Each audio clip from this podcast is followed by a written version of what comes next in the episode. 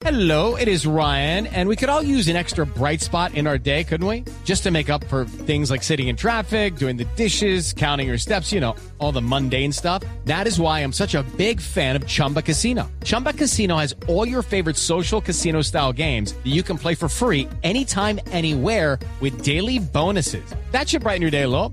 Actually, a lot. So sign up now at chumbacasino.com. That's chumbacasino.com. No purchase necessary. BGW. Void were prohibited by law. See terms and conditions. 18 plus. Bueno, la, la- l- Catalina Ortiz eh, fue congresista del Partido Verde, pero más allá de su papel como, eh, como parlamentaria, como integrante del Congreso, es una muy, muy eh, eh, admirada eh, persona que mira con muchísima atención lo que pasa en la actualidad nacional. Catalina, un gusto tenerla hoy domingo en Sala de Prensa Blue. Juan Roberto, un gusto estar con ustedes. Buenos días. Eh, pues qué semanita, ¿no? No, ¿Será qué que semanita. así? ¿O esto se va a calmar, esto se va calmando un poquito. No, yo no creo. Yo no creo. Yo no creo. Catalina, ¿por dónde arrancamos? De todos estos temas, yo, yo sí quisiera arrancar con uno puntual para ir desgranando esta mazorca de hechos y es la designación de Iván Velázquez, el, el, eh, ex magistrado, el símbolo de la lucha eh, contra la parapolítica, el hombre que ha luchado contra la corrupción. Eh, ¿Qué mensaje da? El presidente electo Gustavo Petro en su concepto con su designación, la del ex magistrado Iván Velázquez, como el nuevo ministro de la Defensa. Pues yo, yo lo que siento es que este gobierno eh, da unos mensajes como confusos y encontrados, ¿cierto? Entonces tenemos, eh, para mí, pues yo, yo no me recupero del tema de Roy, Eh, no me recupero porque para mí No me pues, que- el ¿Por gobierno... qué? No me recupero, yo, yo, yo trato de superarlo y decir, no, pues no, tienes que seguir adelante. Y digo, Sí. ¿cómo es posible que llegue la la izquierda al poder Sí. y que el presidente del Congreso sea una persona que representa todos los vicios de y, y pues realmente a mí me a mí me, me, me- me genera mucha mucho shock pensar que esto esto digamos va a representar a a este a este nuevo gobierno del pacto histórico. Pero por el otro lado tienen este nombramiento. Me parece Sí. un nombramiento eh, interesante me parece digamos más de la de la de la línea de lo que uno estaría esperando me parece eh, que, que, que puede que puede digamos como, como mover el bote un poco no como como Sí. que la, la, la cosa se, se mueva a mí me parece que, que nosotros estamos en mora de una de una reforma en especial a la policía pero a todas las fuerzas militares lo que me confunde es que lo que pasa es que como decían ustedes ahorita nos toca primero sacar la tributaria la Mm, sí. pensional la de la salud y, y digamos este tema de de alborotar un poco el avispero no me parece lo, lo no, no me parece pues como lo, lo más inteligente. Me parece que el gobierno tiene que trazar unos nortes y unas prioridades y creo que eso no se ve todavía. Uno uno lo que siente es una cosa con, donde está toda la clase política participando del gobierno porque eso no lo puede negar nadie. Em, no sabemos para qué, no sabemos si lo- los metieron a todos porque hay que pasar una tributaria o, o cuál realmente es el norte del gobierno más allá de sacar una tributaria que es indispensable para poder eh, sobrevivir fiscalmente. Eh, entonces todavía no se le ve a este gobierno el- la, la dirección en la que va. Anuncia ministerios, ustedes están hablando de ellos eh, ahorita, pero, eh, pero, pero ¿con qué vamos a pagar todo eso? Si no hay- Es que el si problema es la plata. Pero, pero mire, eh, Catalina, para no, para no revolver antes de, de- de seguir con el tema de los proyectos, yo quiero puntualizar eso que usted menciona sobre el- la designación de Iván Velázquez. Usted dice, no habría razón para que se alborote el avispero de esa manera, si le entiendo con esa designación. ¿Por qué se alborota el avispero? ¿Qué, qué significa la llegada de este hombre a partir del 7 de agosto a, a manejar un tema tan complejo y tan difícil para Colombia como es el del orden público y el, el manejo de la fuerza pública? Pues estamos ante una persona que ha estado, digamos, en la lucha contra la parapolítica de una manera muy frontal dentro de las fuerzas militares. Eh, y yo creo que eso es una, es una afrenta a, los, a, los, a, la- a las fuerzas militares. Ese, es, es agresivo que, que, que venga de parte del, del, que va a ser el ministro del ramo.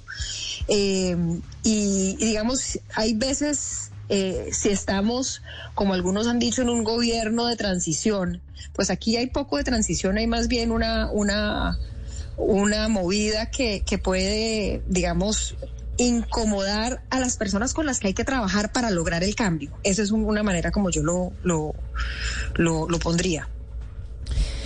Catalina, y para seguir hablando entonces del, tema del Congreso, eh, mucho se ha hablado de, lo que están denominando ya la aplanadora petrista, eh, con todas estas, digamos, bancadas que se volvieron pues de gobierno de un momento a otro después de que había tantas dudas de cómo, cuál iba a ser la gobernabilidad de Petro en el Congreso, pues obviamente esto se despejó de una manera que a muchos nos ha sorprendido. ¿Usted cree que, esto realmente sí va a ser una aplanadora o, o cómo cree que va a a, transcurrir, digamos, la legislatura? Pues hay una cosa de la que casi nadie ha hablado y es eh, que le quitaron la, presidencia de la Cámara a, a Catherine Miranda. Y eso es, eso es muy diciente, porque resulta que el acuerdo, incluso ella fue jefe de debate con el acuerdo de que llegaba a ser eh, presidente de la Cámara.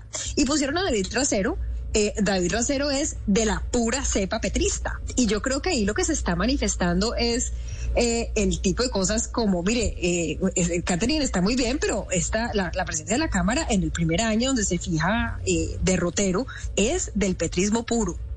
Entonces, ahí se empiezan a ver unas fisuras. Yo no sé si ustedes lo sintieron. Yo esta semana sentí una, un cambio de tercio, un, un cambio en la, en la, en la forma como se, se venía llevando la, eh, pues yo sentía un unanimismo y una euforia y casi que si uno cualquier cosa que uno siquiera cuestionara, eh, no lo bajan a uno de apátrida.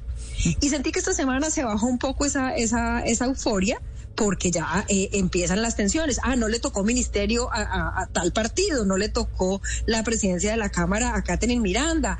Entonces, son todas estas, estas personas, estas fuerzas políticas que habían acordado estar en el gobierno y que no parece que, por lo menos en la primera, en la primera ronda, en lo que tiene que ver con ministerios, etcétera, no tienen en este momento cabida y eso se va a empezar a sentir en, eh, en, en, el, en las decisiones que se van tomando ahorita y más cuando vamos para y más cuando vamos a, a, a, la, a la reforma tributaria. Pues es que para allá iba Catalina, porque con este cambio de tercio que usted menciona y esta lista enorme que intentamos resumir al inicio de esta conversación, quiero saber usted a qué le ve futuro y a qué no, porque entonces a medida que van pasando los días, este cambio de tercios puede irse profundizando y eso se va a ver reflejado también en los apoyos a todos estos proyectos que nos están llegando así como en avalancha.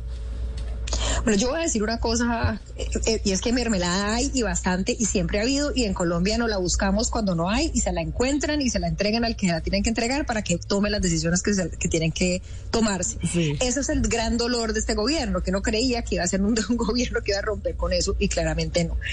Eh, yo creo que y, digamos esto es fundamental. La reforma tributaria tiene que ir. la situación fiscal de Colombia es bastante difícil. Ya perdimos el grado de inversión, eh, pero en este momento tenemos un gobierno que promete eh, hacer nuevas cosas, sus ministerios, sus programas sociales, y resulta que no hay ni siquiera para cumplir con lo que hoy eh, está ya comprometido. Entonces, eh, yo creo que lo de la reforma tributaria es urgente eh, y habrá que ver finalmente las decisiones que terminan tomando porque es, es, muy interesante. pues las primeras de cambio uno veía una reforma tributaria muy parecida a la que había causado el estallido social. Entonces, pues eh, en Colombia ah, parece que las, reformas son buenas o malas dependiendo de quién las presenta. Eh, y, creo que va a haber una, una discusión muy difícil. Es que, es que para que uno tenga una orden de dimensión, la reforma tributaria que más ha recogido ha recogido 14 billones de pesos. Y aquí estamos hablando de una reforma tributaria de 50, de 60, de 100. Pero, eh, Catalina, eh, decía el ministro designado de Hacienda Ocampo, eh, Juan José Antonio, dijo el jueves pasado cuando ratificó que, que sí le van a apuntar o apostar a, a grabar las bebidas azucaradas y los alimentos ultraprocesados, que sí hablan de 50 billones, pero no en la primera vigencia fiscal, es decir, no en el primer año de aplicación de la reforma. Pero bueno, pero más allá, digamos, de esas, eh, de lo que usted llama esos cambios de tercio, eh, eh, lo que sí uno podría ver en el panorama es que el gobierno le apunta al tema del bolsillo con la tributaria, al tema político con la reforma, especialmente la del Congreso y la de muchos aspectos, de, digamos, de las costumbres políticas del país, y a uno que tiene que ver con un tema crítico y que seguramente este nuevo ministro de Defensa, el que llegue el 7 de agosto, Iván Velázquez, pues va a abanderar junto con otros ministros que es el de la reforma a la policía. Eh, ¿Podría uno ver como que esos son los tres grandes bloques de temas que se van a tocar al comienzo de este gobierno y de esta legislatura? Yo creería que uno no es capaz de hacerlas todas. De verdad, o sea, creo que, pensar que, que, que puede, incluso pues por temas de trámite legislativo, por eh, mejor dicho, yo realmente no creo. Y además me parece que un gobierno que se enfoca es un gobierno mucho más exitoso. Ojalá que este gobierno realmente diga, mire, mi foco es por este lado, yo lo que yo voy a hacer el gobierno de la y eso eso se va a, decantar mucho ahorita con el con el Plan Nacional de Desarrollo. Este es el gobierno de qué? Eh, eso a veces son frases muy, muy de cajón, pero le, le, le, entender qué es lo que está ¿Cuál es la apuesta que está haciendo el gobierno? En este momento me preguntan y yo no sé cuál es. Yo sé que tiene que ir a, a tapar un hueco fiscal, pero no tapa un hueco fiscal para algo. Y en este momento, eh, eh, yo, pues, sí, o, o, o, va a ser el, el, de las grandes reformas. Yo realmente no creo que, que, que, vayan a hacer pensiones, que vayan a hacer salud, que vayan a hacer eh, reforma a la, a la policía creo que creo que digamos no no no no les veo cómo sacar tantas reformas tan rápido y mm. solamente por contestarle a, a, a, Ocampo, claro, pero es que, o sea, eh, eh, sin duda, no es que, pero, no es que pero sea Catalina, 14... sí, ni siquiera con la planadora, como le preguntaba Andreina, porque es que tienen, yo creo que hace muchos años un gobierno no llegaba primero con una popularidad como la que llega eh, Petro y segundo con una con una coalición tan fuerte en las dos cámaras. Ni con eso, creo. Es cierto, y sin oposición, de lo que no hemos hablado. Sí, sin ah, oposición. bueno, y súmele es... que, que, la oposición sí. muy debilitada. Sí. Sí, yo, yo creo que, que es cierto que, ten, que estamos ante una, ante una aplanadora, eh, pero también siento que se van a, a, a, tocar unos, sin lugar a dudas, el de, eh, es que en cualquiera donde usted se mete, toca unas sensibilidades bien grandes. Yo creo que el desgaste ahora, el desgaste de una, de una tributaria tan ambiciosa como la que están planteando, eh, va a ser bien difícil que, sí. que, que, las demás salgan todas. Además, yo un montón de reformas. Eh, uno saca esas reformas para algo, ¿cierto? O sea, vamos a hacer una reforma para lograr qué. Eh, y aquí es donde, donde yo todavía no, no le veo como esa claridad al gobierno y no se la he visto a la, en las declaraciones al, al eh, digamos que Petro no, no, no he visto que Petro haga esa transición de ser candidato a ser presidente en, en, en el discurso, ¿cierto? Entonces todavía parece dando, dando discurso de campaña. Eh, pero no, no, no, no nos dice pues como jefe de Estado mm. cuál es su claro, qué es lo que plan hacer. Solamente, pues ya, eh, digamos, la última reflexión, Catalina, es que estamos hablando de un presidente que no se ha posesionado. Entonces también eso podría jugar un poco a su favor. Pues Catalina, eh, eh, sabrosa esta, esta tertulia y gracias por, mire, tocamos todos los temas de, un, de una semana y un panorama que pinta cada día con el paso de las horas y, y con la proximidad de la posesión del nuevo gobierno cada vez más movida. Le deseo un, un feliz domingo y nos estaremos hablando. Hay mucho tema. Mucho tema, una solo por dejarlo sentado, el tema de la oposición es fundamental. Que haya oposiciones. It's time for today's Lucky Land horoscope with Victoria Cash. Life's gotten mundane, so shake up the daily routine and be adventurous with a trip to Lucky Land. You know what they say. Your chance to win starts with a spin. So go to LuckyLandSlots.com to play over 100 social casino-style games for free for your chance to redeem some serious prizes. Get lucky today at LuckyLandSlots.com. Available to players in the U.S., excluding Washington and Michigan. No purchase necessary. VGW Group. Void or prohibited by law. 18 plus. Terms and conditions apply. Fundamental para la democracia y no podemos dejar que, que tengamos esta, esta, esta oposición tan lánguida y ahí vamos a estar varios de nosotros con una oposición reflexiva, no nos vamos a atravesar como una vaca, pero vamos a, a, a propiciar las discusiones sea más, más fuerte las discusiones y no hacer una vaca atravesada en el camino de esta oposición. Catalina, un abrazo y gracias. A ustedes. Catalina Ortiz, excongresista del Partido Verde, hablando aquí en Sala de Prensa Blue de las noticias políticas de la semana. Esto es Sala de Prensa Blue. Viveros, eh, muy buenos días, feliz domingo. Hace rato no estaba por estos lares y, y, pues queríamos saber su opinión primero de este tema, la, la designación de la semana, la de Iván Velázquez. Eh, feliz domingo, Pedro. Un abrazo, Juan Roberto, Andreina y Juliana. Pues lo de Iván Velázquez es también otro episodio de la calentura política, ya que ustedes hablaban de eso hace un momento. Aquí también tenemos calentamiento político fuerte con el nombramiento del doctor Iván Velázquez, porque en la política colombiana tenemos que acostumbrarnos a que los que ganan pues tienen que gobernar con personas que corresponden a su pensamiento político. El doctor Iván Velázquez desde siempre ha tenido, digamos, una posición, una postura hacia ciertas actividades que tienen que ver más relación con el proyecto político de Gustavo Petro que con otro proyecto. A mí la verdad no me sorprendió en absoluto. Esa era una cartera que era definitiva para el gobierno del presidente electo Gustavo Petro y para hacer las transformaciones que tiene debía traer a una persona con un contenido ideológico y con una capacidad para sacar adelante esas propuestas tan sensibles en esa cartera, que me parece a mí uno de esos era Iván Velázquez. Pero si usted me permite, Juan Roberto, y me robo un minuto, esta no es la primera vez que en Colombia se nombra un ministro de alta sensibilidad política. Yo le voy a recordar a los amigos uribistas a ver, sí. cuando nombraron a Fernando Londoño Hoyos ministro de Justicia y de Interior. En el primer gobierno de Álvaro Uribe, a una figura que todos sabemos la polémica que había ocasionado contra muchos miembros de la clase política colombiana de la época. Y pues en ese momento yo vi que muchas personas que hoy critican al doctor Iván Velázquez salían a defender el nombramiento por las posturas políticas radicales de Fernando Londoño Hoyos llamado el superministro. Si usted recuerda, Juan Roberto. Sí. Y otras personas lo criticaban por la carga ideológica que tenía. Entonces yo creo que a los amigos uribistas que hoy están en la oposición y que critican a Iván Velázquez, pues hay que decirles que como hicimos los colombianos cuando nombraron al doctor Londoño, pues hay que tener paciencia, pulgas, porque la noche es larga.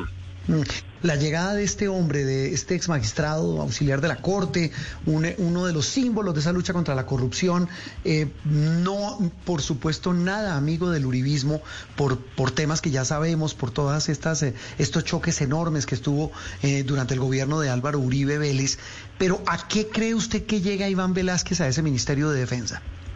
Primero, Juan Roberto, las fuerzas militares de Colombia están al mando de quien va a ser el comandante de sus fuerzas, que a partir de las 3 de la tarde del 7 de agosto va a ser Gustavo Petro.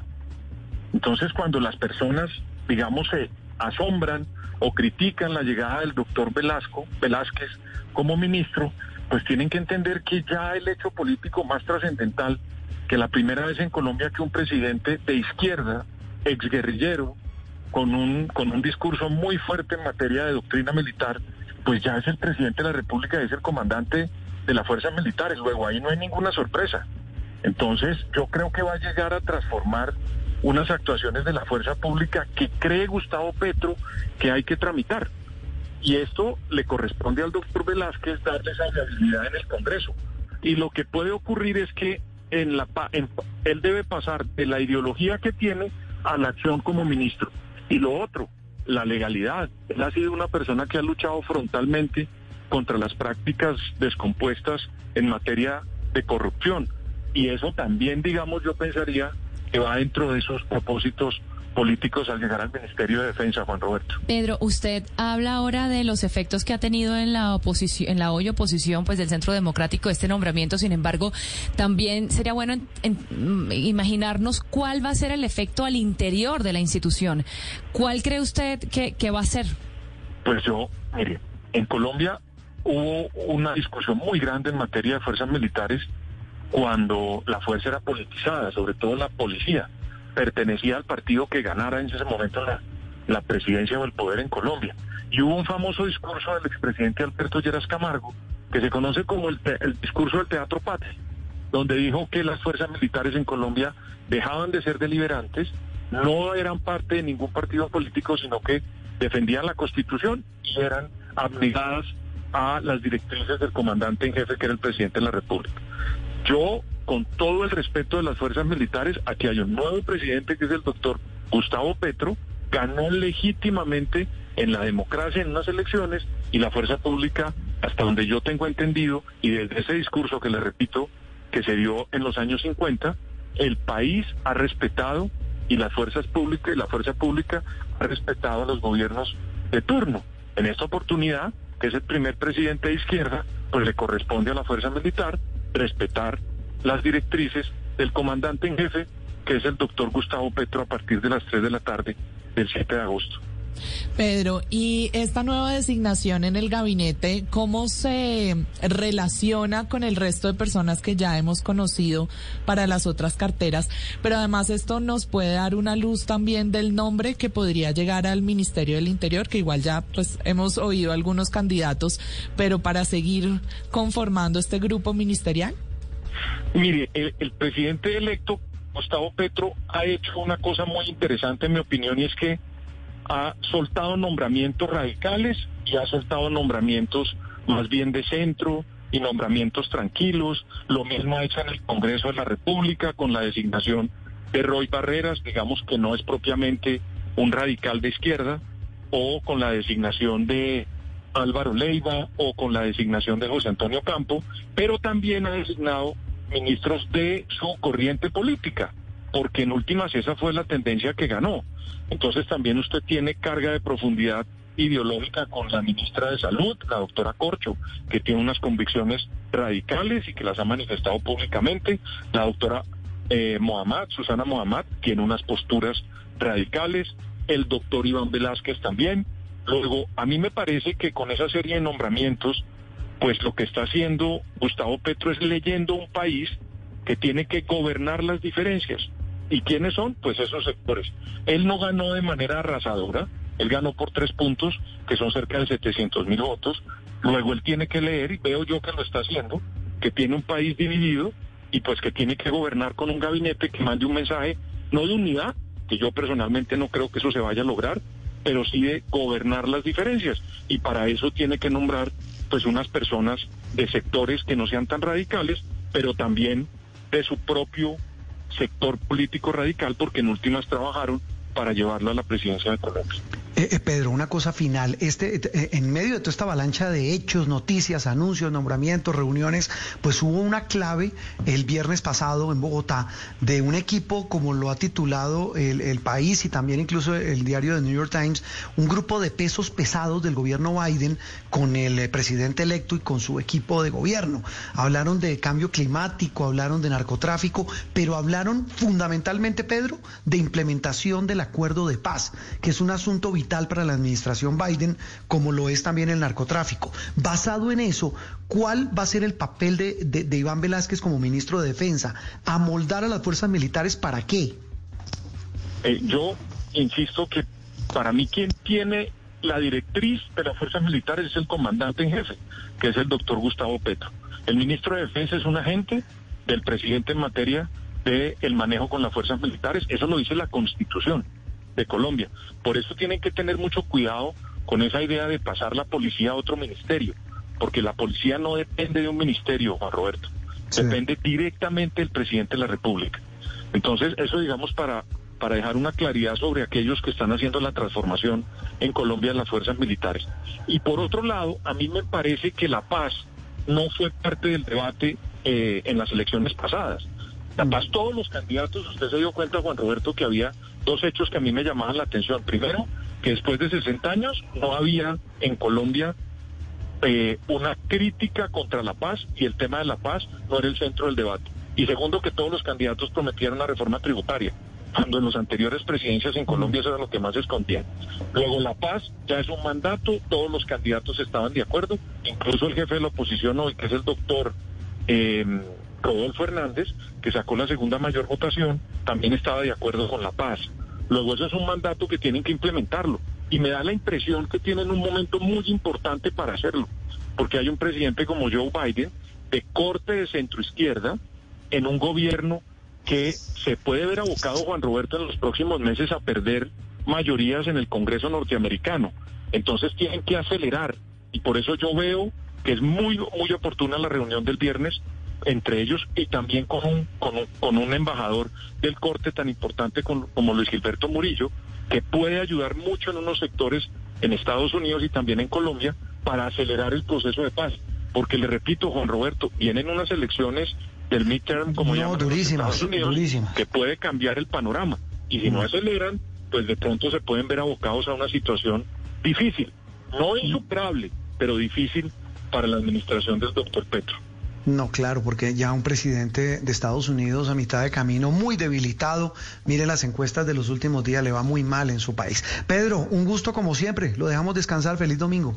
Un abrazo, saludos a todos, adiós y gracias. Pedro Viveros, hablando de la noticia, de una de las muchas noticias de la semana, eh, en este caso la designación de Iván Velázquez como nuevo ministro de Defensa del gobierno entrante de Gustavo Petro. It's time for today's Lucky Land horoscope with Victoria Cash.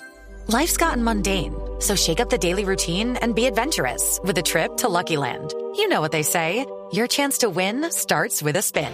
So go to LuckyLandSlots.com to play over 100 social casino-style games for free for your chance to redeem some serious prizes. Get lucky today at LuckyLandSlots.com. Available to players in the U.S., excluding Washington and Michigan. No purchase necessary. VGW Group. Void where prohibited by law. 18 plus. Terms and conditions apply.